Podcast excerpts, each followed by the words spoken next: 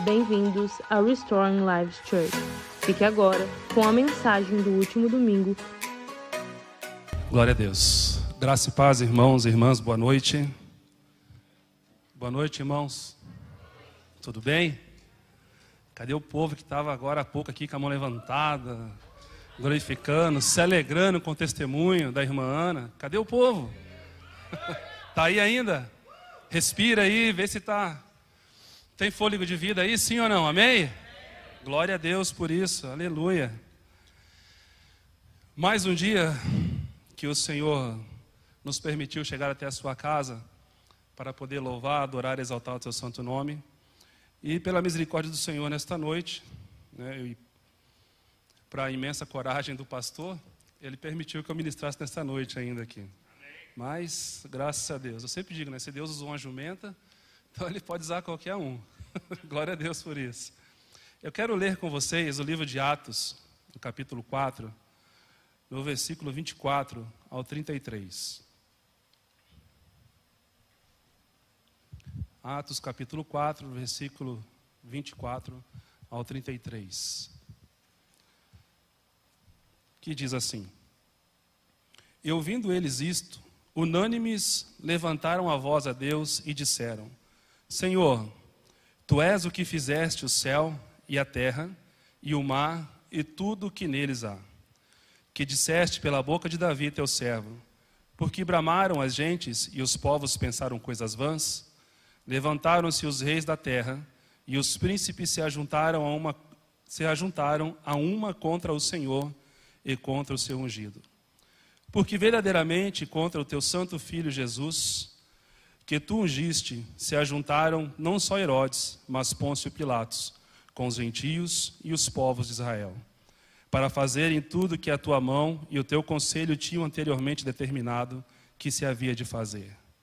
Agora, pois, ó Senhor, olha para as suas ameaças e concede aos teus servos que falem com toda a ousadia a tua palavra, enquanto estendes a mão para curar e para que se façam sinais e prodígios pelo nome do teu santo filho Jesus. E tendo eles orado, moveu-se o lugar em que estavam reunidos, e todos foram cheios do Espírito Santo e anunciavam com ousadia a palavra de Deus. E era um o coração e a alma da multidão dos que criam, e ninguém dizia que coisa alguma do que possuía era sua própria, mas todas as coisas que lhes eram comuns. E os apóstolos davam com grande poder testemunho da ressurreição do Senhor Jesus, e em todos eles havia abundante graça. Glória a Deus. Irmãos, há, alguns dias nós temos ouvido aqui neste altar, e não somente aqui, mas também participando de um outro culto no lar do nosso irmão Marcos, juntamente com a irmã Sandra, é, algumas palavras acerca das coisas que Deus já fizera, pode fazer e continuará fazendo. E em algumas dessas mensagens nós ouvimos algumas indagações do nosso pastor, eu também, particularmente algumas do irmão Marcos. E uma delas que me chamou muito a atenção na quinta-feira, quando estive participando do culto no lar aí na casa do Marcos, da Sandra, foi uma frase, uma pergunta que Deus o direcionou a fazer para os que ali estavam presentes, acerca das mudanças que nós tivemos ao longo do tempo sobre o Evangelho, ou melhor, sobre o Evangelho não porque o Evangelho não muda, mas sobre as diretrizes da igreja. Quando eu digo igreja, não estou falando do ministério A, ministério B, ministério C, estou falando da igreja nós, igreja. De que em que momento, quando as coisas mudaram tanto para com a igreja? Quando, por que e como as coisas caminharam para um rumo que muitas vezes não parece fazer muito sentido, ou muitas vezes não nos, não nos permite mais é, conseguirmos ver as coisas grandiosas, poderosas que o nosso Deus já fez, faz e ainda quer continuar fazendo no nosso meio. E procurando algumas respostas, orando e conversando com Deus, perguntei: Deus, de fato, quando essas mudanças começaram a acontecer em nosso meio? Quando essas coisas que nós hoje sentimos falta, e quando eu digo sentimos falta, não estou falando com espírito de saudosismo, porque eu não quero e tenho certeza que você também não quer, e a nossa igreja nunca mais será como a igreja de 1930, a igreja de 40, de 50, 60, 70, 80. Então, eu não quero isso, tenho certeza que você também não quer, porque existiam algumas coisas que hoje não cabem mais no nosso meio. Seja por motivo cultural, seja por motivo de conhecimento, seja por motivo de até mesmo de um entendimento maior da palavra do Senhor. Ou nós poderíamos dizer aquilo que nós sempre ouvimos falar como sendo usos e costumes da igreja, ou seja, regras que não estão, não estavam e não estarão na Bíblia, mas que foi imposta por homens ao longo do tempo. E com o passar desse tempo, algumas dessas regras foram caindo por terra porque entendeu-se que não era necessário, por exemplo, para eu ser usado por Deus, eu ter, ter que me trajar de terno, gravata, e num dia como hoje está derretendo aqui em cima, poder me estar para não é isso que me traz graça e unção. Até porque se fosse o terno e a gravata que trouxesse a unção, nós já estaríamos incorrendo num grande erro, porque quem trabalha com moda, não sei se alguém aqui trabalha com moda ou não, você saberia que quem inventou o terno e a gravata, esse tipo de vestimenta que nós hoje é, colocamos como sendo a vestimenta masculina, extremamente masculina, foi um homossexual francês. Então, não faria muito sentido, lógico, obviamente, isso não poderia e não deve ser um sinônimo de santidade. Nós tínhamos como regra de fé e de santidade mulheres com cabelo batendo no joelho, abaixo da cintura, usando saias cobrindo os calcanhares, tínhamos usar maquiagem, então, misericórdia, né? Você está louco? O irmão aparecer com maquiagem na igreja, só o sangue de Cristo, que é isso. Alguém já dizia que era o espírito de Jezabel, vamos impor a mão, vamos orar para repreender esse espírito, que é porque não, não, não, não, não, não, o que, que é isso? O filho de um irmão correr na igreja, então, meu Deus do céu, esse moleque está possuído, é, né, como diz o ditado popular, é o cão chupando manga, vamos repreender esse moleque ali, vamos repreender esse espírito de papaléguas, né, dentro da igreja, não pode, não pode. Era sinônimo, tudo, tudo, tudo era sinônimo de possessão maligna ou de algo que a Bíblia não nos trouxe como sendo o evangelho verdadeiro. Não é sobre isso que eu quero falar nessa noite, mas eu quero trazer à nossa memória algo que, infelizmente, e felizmente, eu posso dizer as duas coisas, infelizmente, talvez alguns dos senhores e senhoras que aqui estão um pouco mais jovens do que eu, né, e alguns outros irmãos que aqui estão, não viram ainda. E por que eu digo não viram ainda? Porque ainda há tempo de ver. Ainda há tempo de ver. Provavelmente uma das coisas que muitos dos senhores e senhoras não viram aqui ainda foi alguém debaixo da autoridade do poder de Deus impor as suas mãos sobre um paralítico e o paralítico levantar da cadeira de rodas. Talvez algo que os, alguns dos senhores ou senhoras aqui não viram ainda, mas verão, foi alguém impor a mão sobre o enfermo e instantaneamente esse enfermo ser curado. Talvez algo que os senhores ainda não viram, seus filhos não viram, e algo que ainda me traz preocupação ao coração, é o fato de que você talvez ainda não tenha visto na sua caminhada com Cristo alguém impor a mão sobre alguém que acabou de entrar na igreja, talvez em estado alcoólico ou drogado, e essa pessoa ser liberta na hora, ser batizada com o Espírito Santo, falar em línguas, e a partir dali, de fato, ser uma nova criatura. Algumas das coisas que acontecem no nosso meio, que deveria ser normal, hoje em dia causa estranheza. Por exemplo, quando Deus levanta o pastor Bruno, ou o pastor Marcos, ou a Sandra, no final de um culto aqui, e impõe a mão sobre alguém e profetiza sobre a vida de alguém. Deus entrega uma mensagem, ainda que da forma deles, e é, e é, um trabalhar particular deles, assim como Deus tem um trabalhar particular com a minha vida, Deus tem um trabalhar particular com a sua vida. Alguns até, o que, que, é isso? Esse camarada é louco? Pastor Bruno é louco, não é doido de pedra? Que negócio esquisito é esse, né? Ficar soprando no microfone falar em mistério, sair dali, ir lá no canto e profetizar sobre a vida do irmão. Nos dias de hoje, pasme vocês, isso causa estranheza à igreja. Algo que deveria ser extremamente normal, né, extremamente normal.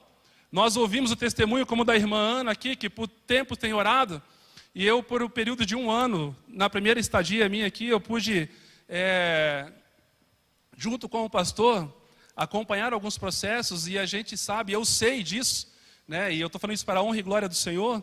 Eu sei que a Ana é uma menina de oração, uma mulher de oração. Não estou falando isso para engrandecer ela, não é por isso. Nós percebemos isso quando ela ministra o louvor, quando ela pega esse microfone, o ambiente muda, a atmosfera muda, né? as pessoas são envolvidas, algo de glorioso acontece, e não é só pela qualidade dos músicos que nós temos, não é pela qualidade do vocal que nós temos, não é só pela qualidade do som que nós temos, é por causa da unção que opera nela, através dela, para com ela, para nos abençoar. Então não adiantaria de nada, não adiantaria de nada ela fazer o melhor curso que fosse, eu sei que ela também participou de alguns cursos, né? Acompanhava isso desde o Brasil, na, nas páginas do Facebook, nos stories dela. Não adiantaria de nada ela fazer tudo isso se também não houvesse uma vida de santificação, de consagração, de jejum, de oração, de busca, de entendimento, de temor e de vontade, para que através da vida dela, eu e você fôssemos abençoados através do louvor. Não adiantaria de nada eu fazer os melhores cursos teológicos, ter o maior conhecimento, conhecer a Bíblia de ponta a ponta, os 66 livros desta Bíblia, poder recitar versículo após versículo, um atrás do outro. Não adiantaria nada eu despejar um monte de conhecimento de você aqui e falar que tal palavra deriva do grego, do hebraico, do aramaico, né, do, do, do, do, do sei lá de onde mais, mas a palavra vem de algum lugar. Né? E se eu não conseguisse transmitir para você aquilo que Deus quer que nós sejamos na face da terra. Não adiantaria o pastor Gustavo pegar o microfone aqui, orar pelos pais, orar pelas mães, se ele não tivesse certeza que através da oração dele você estaria recebendo algo da parte de Deus. Mas o que me causa estranheza é que nós temos cada dia mais visto menos as coisas grandiosas e milagrosas de Deus acontecerem em nosso meio. Algumas décadas atrás, não muitas, talvez duas décadas atrás, ou três no máximo, nós começamos a ouvir um jargão que dizia: Esta é a geração que canta e dança. Quantos já ouviram esta frase? Não foi só eu, tenho certeza. Mas nós ouvimos esta frase: Esta é a geração que canta e dança. Quando eu aceitei a Jesus, A coisa que mais me chamava a atenção dentro da igreja, ainda jovem, era ver um jovem cheio do poder, ver um jovem cheio da graça, ver um jovem cheio da unção, ver um jovem pegar um microfone, mesmo que de forma tímida, e falar gaguejando no microfone e dizer: Eu te, eu te, eu te abençoo em nome de Jesus. A primeira vez que o pastor pediu para que eu orasse lá no meio da igreja, eu sentado no último banco, o meu pastor falou: Denilson, hoje você faz a oração para o final do culto. Eu fiquei dois minutos ali assim. Ó.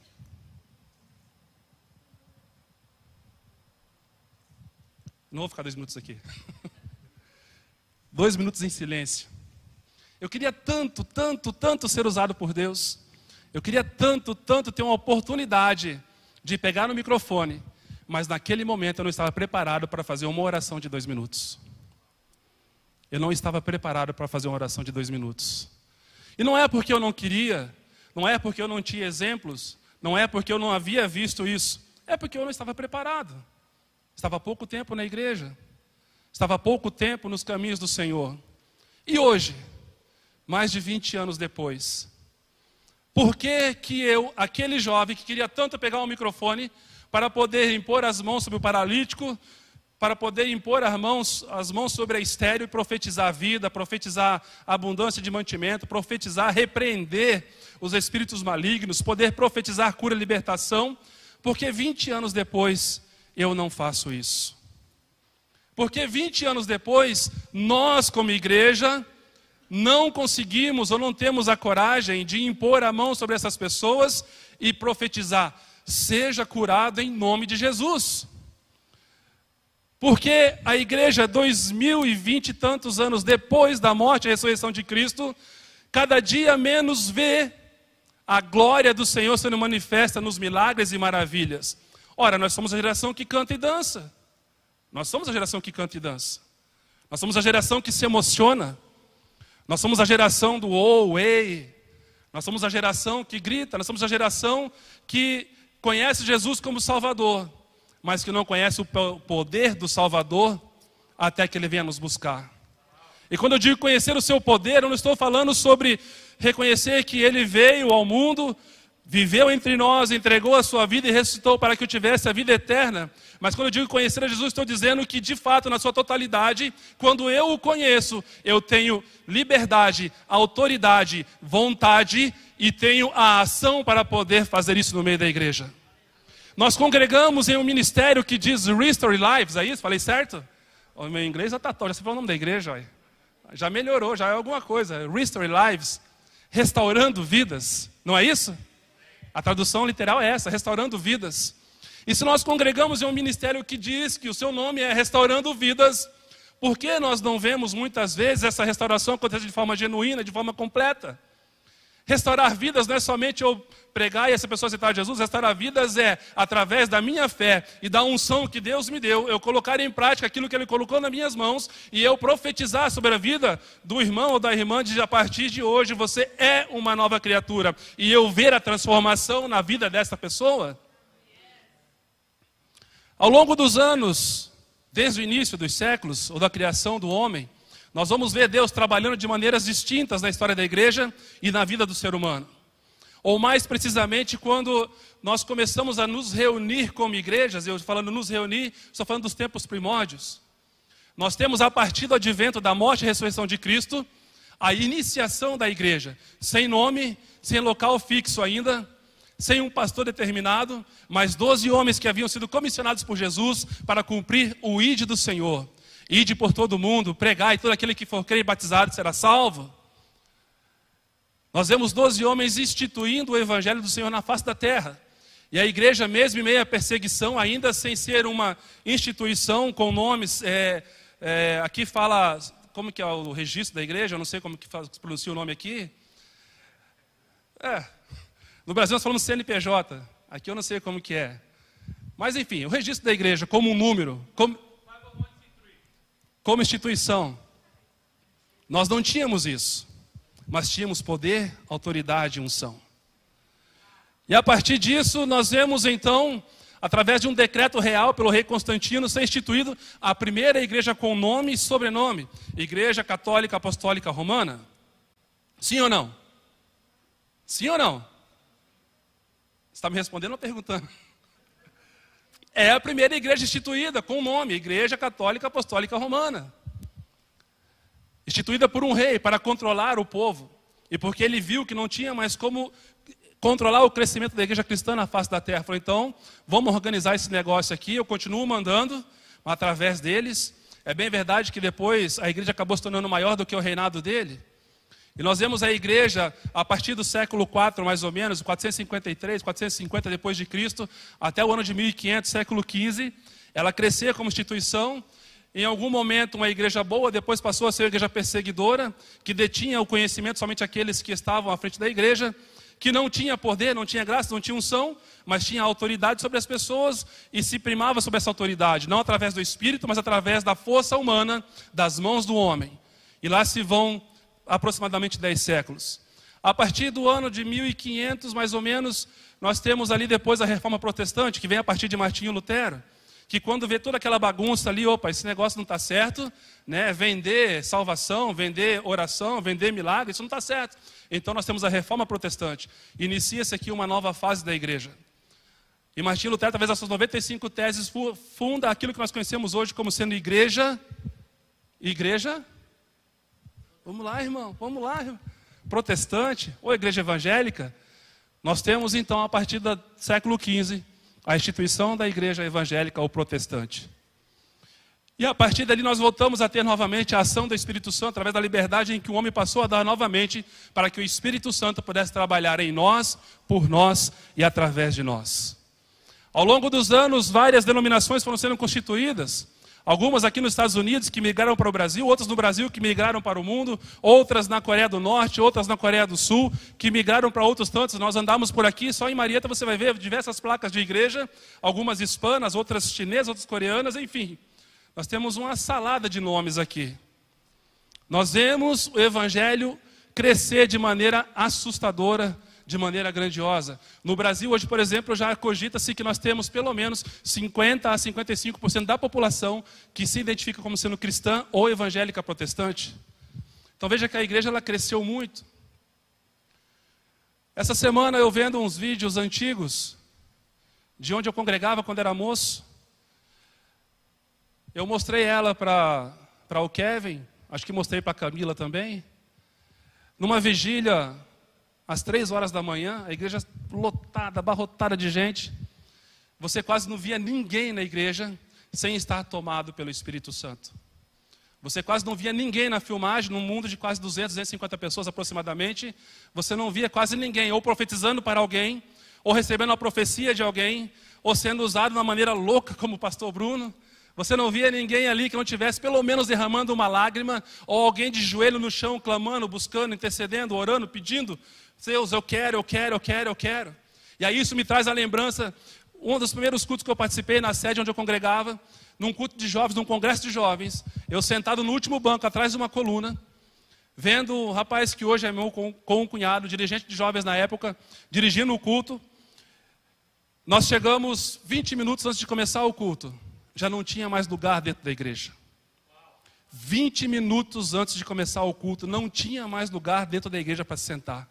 Com muita dificuldade, ajeita daqui, ajeita dali, conseguiram arrumar um lugarzinho para mim num canto, conseguiram arrumar um lugarzinho para outros jovens da mesma congregação no outro canto ali, todo mundo separado, mas porque 20 minutos antes de começar o culto, não havia mais lugar. E o culto acontecendo, e Deus trabalhando, e as coisas acontecendo ali, milagres e maravilhas acontecendo, de repente, como que é, não, me, não consigo ver outra forma de, de, de comparar isso. Quem já foi num estádio de futebol ou em algum outro evento esportivo, né, quando acontece um lance ali que, que o pessoal se emociona, um gol, sei lá, se você está num estádio com 80 mil pessoas, torcendo para o mesmo time, quando sai o gol do time que você torce, é automático. 80 mil pessoas levantam ao mesmo tempo, né, e num estado ali de loucura, gritam e gol e tal, e que maravilha. Se for do Santos, então melhor ainda. Eu nem vou contar para você que eu torço para o Santos, tá? Estou cumprindo o mandamento bíblico. Paulo diz: diga aos santos que eu sou santo. mandamento bíblico, não tenho culpa. Cobra de Paulo quando chegar no céu lá. Mas foi mais ou menos isso que aconteceu. Eu não sei, não consigo explicar com palavras humanas, mas foi como se todos tomassem um choque ao mesmo tempo e toda a congregação levantou num só salto e todos foram cheios tomados do Espírito Santo. Mais ou menos parecido com o que Atos dos Apóstolos ensina no capítulo 2, que estavam todos reunidos no templo e como um vento impetuoso veio todos foram cheios da glória do Senhor.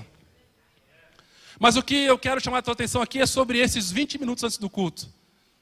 20 minutos antes do culto, em que as pessoas chegavam, se preparavam para o culto, dobravam os seus joelhos, oravam.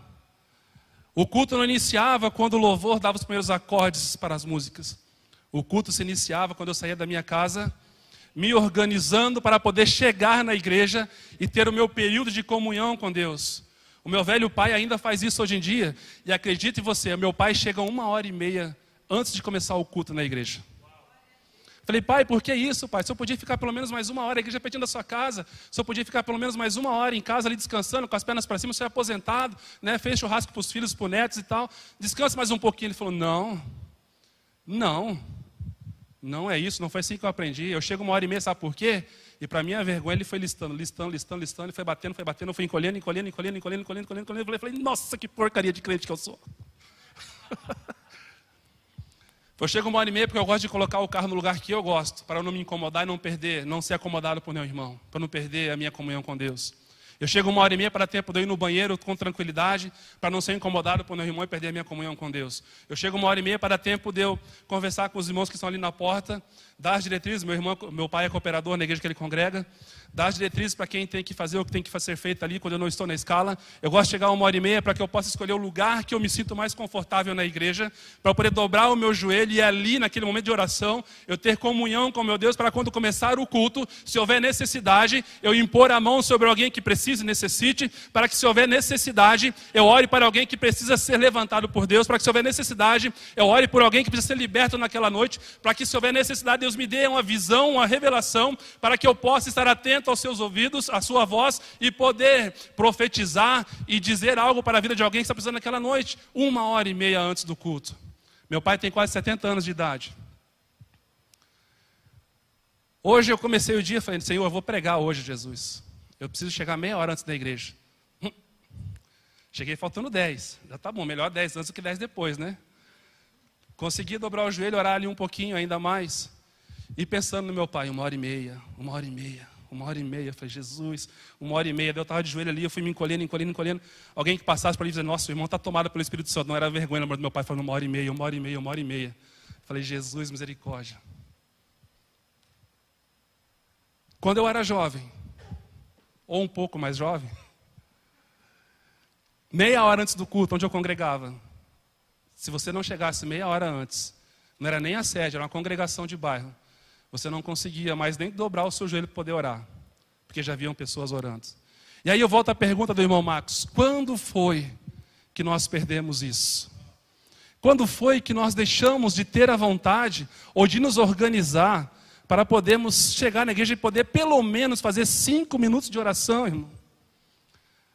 Quando foi que nós deixamos de ter a vontade, mesmo que inconscientemente, de ver as pessoas que entram por essa porta, muitas vezes desesperadas, porque viu lá no story da igreja dizendo que o nome da igreja é Restore Lives dizendo que aqui o nome da igreja é Restaurando Vidas, e ele pensando, eu vou naquela igreja, porque se o nome dela é Restaurando Vidas, quando eu chegar lá, eu vou ter uma palavra da parte do Senhor. Quando eu chegar lá, um homem, uma mulher de Deus, um jovem de Deus, vai estar na porta e vai me dar um abraço, e esse abraço pode fazer com que essa pessoa desista de suicidar-se, pode fazer com que essa pessoa decida não se separar da sua esposa. Pode ser que essa pessoa esteja vindo para a igreja com uma decisão tomada e dizer: se o Senhor não falar comigo hoje, eu vou tomar tal atitude. E essa atitude pode fazer a diferença entre a condenação e a salvação daquela vida.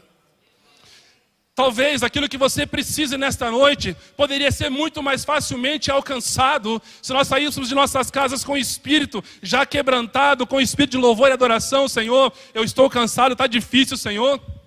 Está complicado de te servir, mas eu vou naquele lugar, Senhor, porque o nome da igreja que eu congrego é Restaurando Vidas. E se é Restaurando Vidas, eu vou ter a minha vida restaurada, Senhor. Quando foi, irmão? E eu estou falando isso, também eu me, me incluo nisso. Eu não me lembro quando foi a última vez que eu vi, ou melhor, que eu havia visto Deus operar um milagre. Nós vimos isso hoje aqui, está aqui a prova do nosso milagre aqui, da nossa congregação. A Ana hoje é o nosso milagre. Hoje ela é o nosso milagre. Amanhã pode ser você, Sandra. Depois da manhã pode ser você, Marcos. Depois da manhã pode ser um dos seus filhos. Talvez amanhã o milagre da congregação seja eu. E nós vamos nos alegrando, nós vamos vendo que Deus está operando, trabalhando ainda. Quando foi? Quando foi que nós deixamos de desejar ardentemente a presença do Senhor, não somente na hora do louvor da palavra, mas em todo o tempo nas nossas vidas? Quando foi que nós deixamos de acreditar que qualquer um de nós somos capazes, através da unção do Espírito Santo, e não somente o pastor ou o pastor Bruno, ou quem é responsável por um departamento, quando foi que nós deixamos de acreditar que qualquer um de nós podemos ser cheios do Espírito Santo e impormos as nossas mãos sobre alguém e esta pessoa ser, ter a sua vida transformada? Me perdoe por estar insistindo nesse assunto, mas eu preciso, nesta noite, descobrir quando foi que eu perdi essa, essa essência. Nós precisamos hoje, como igreja do Senhor, descobrir quando foi que nós deixamos de ser a igreja do poder, do milagre, de ser, deixar de ser a igreja da restauração de vidas e passamos a ser somente a igreja que canta e dança. E olha que eu sou apaixonado por dança e por canto. Eu sou apaixonado por louvor, eu sou apaixonado por coreografia. Eu não estou pregando contra isso, pelo amor de Deus. Eu tenho uma filha que é apaixonada pela coreografia.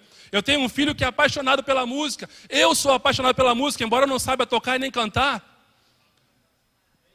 Dançar, então, misericórdia, irmão. Se eu der dois passinhos para dois para cá, na terceira vez que eu fizer isso, eu tropeço no meu pé aqui. Há poder no sangue, pensa num peão duro para dançar, sou eu. Acho que por isso que eu tinha que ser crente mesmo, não prestava para dançar, não prestava para cantar. Você é crente, uai. É, desse jeito. Então, o que eu sabia fazer um pouquinho menos mal era jogar um pouquinho de bola, mas mesmo assim, eu era tão ruim que a única coisa que sobrou para mim foi o gol. eu brinco até, eu falo que as minhas pernas e o meu pé só serviam para poder bater tiro de meta. Porque se eu fosse driblar alguém também, eu tropeçava, me enroscava nas próprias pernas e caía. De tão ruim que eu era. Meu pai era daqueles pais, quando ia na beira do campo ver o filho jogar, quando acontecia uma coisa comigo, ele fazia. Hum. Conheço não, não sei quem é não, ué. nem vi, exato, nem vi. Falei, meu Deus, a minha mãe nem ia ver meus jogos. Falei, não, vou não, filho. Foi uma vez só, desistiu. Falei, é, filho, vai estudar. é, vai ser crente porque acho que o negócio vai ser melhor assim para você. As coisas passam na nossa vida. E eu não quero de forma nenhuma, assim tenho certeza que você não quer, sermos conhecidos somente como uma geração que canta e dança. Mas nós queremos ser conhecidos como uma geração que profetiza, que tem sonhos, a geração que tem visão de Deus, a geração que quando um começa a falar língua no canto, o outro aqui do canto começa a traduzir. A geração que quando um fala em mistério aqui, o outro lá do canto já sabe o que Deus está falando, revelando. A geração que quando Deus toma o pastor Bruno aqui no canto, só de olhar para ele eu já sei o que Deus quer fazer. A geração que quando vê o Marquinhos e a Sandra intercedendo por alguém aqui no corredor, eu não passo aqui, corto volta, Deus vou lá para outro corredor, não. Eu chego junto aqui, abraço quem eles estão abraçando e vou orar por eles para que também seja restaurado. Eu não quero ser só a geração que se emociona, que derrama uma lágrimazinha porque o hino mexeu com a minha emoção. Eu quero ser a geração que quando a Ana canta ali, ao invés de eu só chorar, eu falo em mistério, eu falo em línguas estranhas. Eu quero fazer parte da geração que quando entrar alguém naquela porta, ele não vai sair daqui da maneira como ele entrou. Ele vai sair daqui diferente porque nós fazemos parte da igreja restaurando vidas. Eu quero fazer parte da geração que conseguiu entender que quando Jesus nos chamou, ele nos chamou para uma grande obra, para que não fosse só um, dois ou três que fossem usados, para que não fosse só um, dois ou três que fossem ousados, mas para que a congregação, assim como foi em Atos Apóstolos, acontecesse para que todos sejam cheios do poder e da graça do Senhor. A Bíblia não impõe condições singulares, a Bíblia, tudo que ela fala para nós como igreja, ela fala no plural. Ela sempre fala todos, todos foram cheios, todos foram tomados, todos foram abençoados, todos serão abençoados, todos devem estar, todos devem permanecer, todos devem perseverar. A Bíblia não fala é o Denilson, é A, é B, a Bíblia fala a igreja tem que permanecer perseverante. Queridos, tem pessoas que não conhecem sequer a programação da igreja. Não sabe que na segunda-feira tem oração. Não sabe que na quarta-feira tem uma campanha aqui de libertação. Não sabe que na sexta-feira tem um encontro com jovens. Tem pessoas que estão na igreja há anos e não sabem qual é o horário do culto no domingo.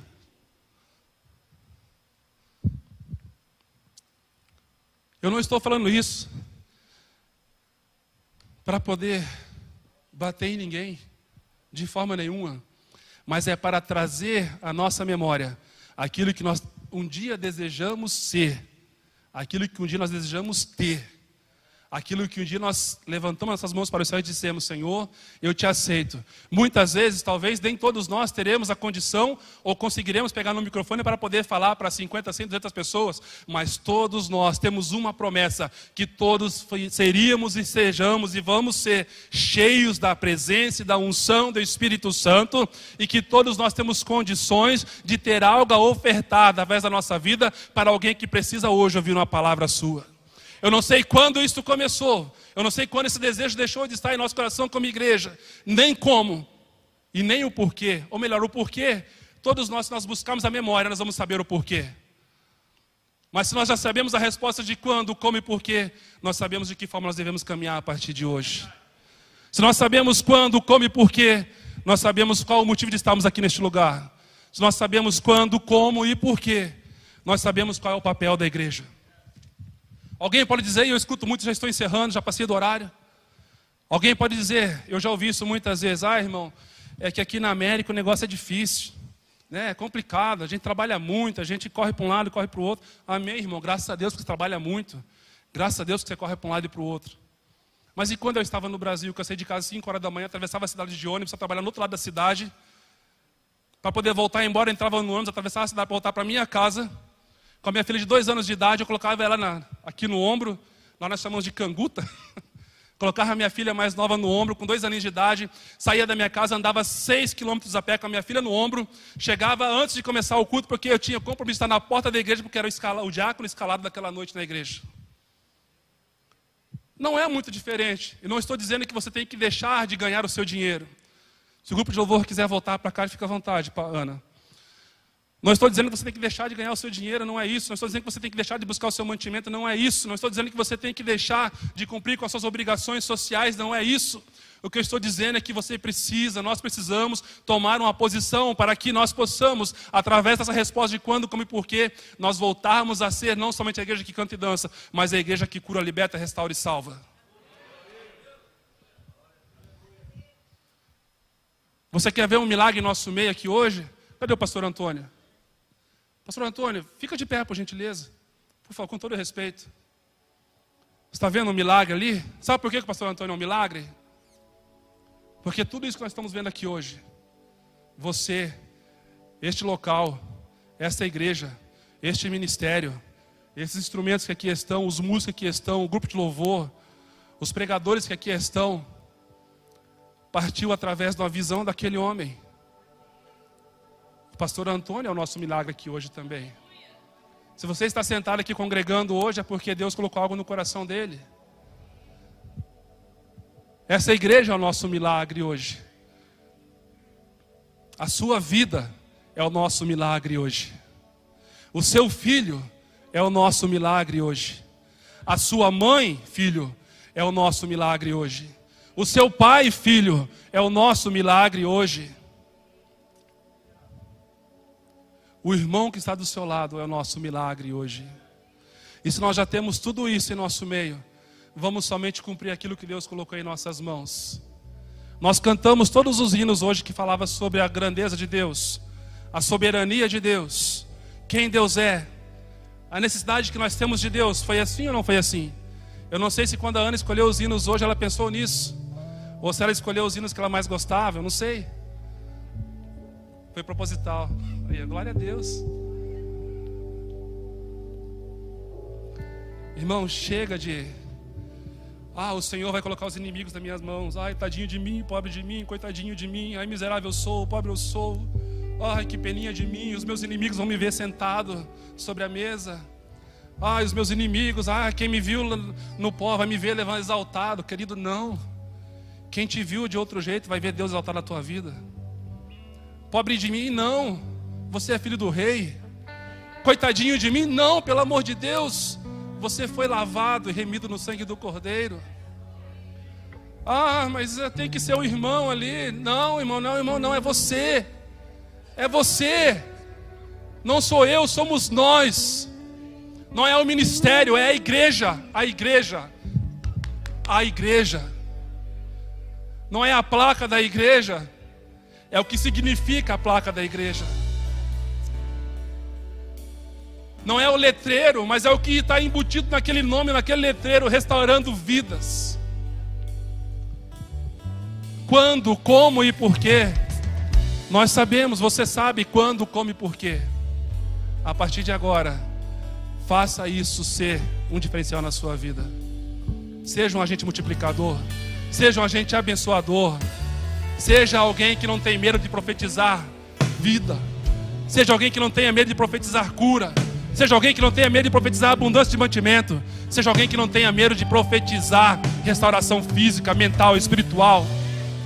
Seja alguém que Deus olha para você e diga: ali está um servo fiel que cumpre o que está escrito aqui nesses 66 livros, que não só tomou posse daquilo que a Bíblia coloca como bênção, mas também como responsabilidade, que tomou posse não somente daquilo que a Bíblia fala como sendo legalzinho, mas sobre aquilo que é necessário para que o reino e o evangelho cresça.